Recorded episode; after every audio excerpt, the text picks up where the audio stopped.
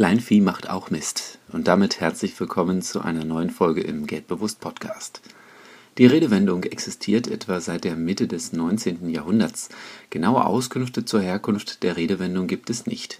Viele Menschen verstehen unter der Redewendung, dass auch die kleinen, nicht so reichen Leute es zu etwas bringen können.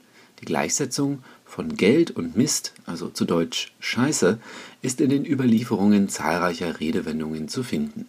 Heutzutage wird die Redewendung in einem allgemeinen Sinne gebraucht. Sie meint, dass viele kleine oder eher unbedeutend scheinende Schritte irgendwann zum Erfolg führen können, beziehungsweise zum finanziellen Erfolg. Dazu braucht es auch Ausdauer und Geduld. Manche Supermärkte bieten größere Mengen von einem Produkt zu einem vergünstigten Preis. Man kann also aufs Kilo gesehen ein paar Cent sparen. Kleinvieh macht auch Mist, könnte man das sagen. Wenn du Quittungen für Werbungskosten sammelst, um diese bei der Steuererklärung geltend zu machen, kannst du dadurch eine höhere Steuererstattung bekommen. Frei nach dem Motto Kleinvieh macht auch Mist. Ich wünsche dir viele kleine Schritte auf dem Weg zur Verbesserung deiner finanziellen Situation und natürlich eine erfolgreiche Woche.